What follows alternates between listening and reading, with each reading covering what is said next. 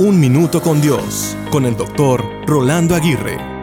Usualmente cuando las personas escuchan la expresión con todo el corazón, se están refiriendo al centro de las emociones que llega a dominar la razón. También se refiere a las ganas, las fuerzas y el empeño con el cual trabaja el ser humano.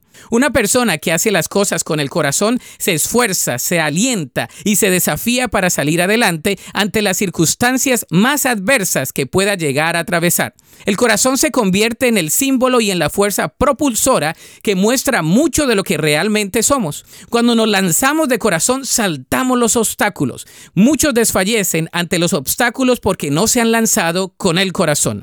Alguien dijo, lo que hoy siente tu corazón, mañana lo entenderá tu cabeza. Por naturaleza, nuestra mente, voluntad y emociones no desean servir a Dios. Somos egoístas, centrados en nosotros mismos y nos cuesta perdonar. El corazón es como un niño, siempre espera lo que desea. Podemos hacer las cosas con el corazón, pero nos cuesta perdonar de corazón porque jamás se penetra por la fuerza en él. Entonces, dejémosle nuestro corazón a Dios y cuidémoslo día tras día para que esté saludable.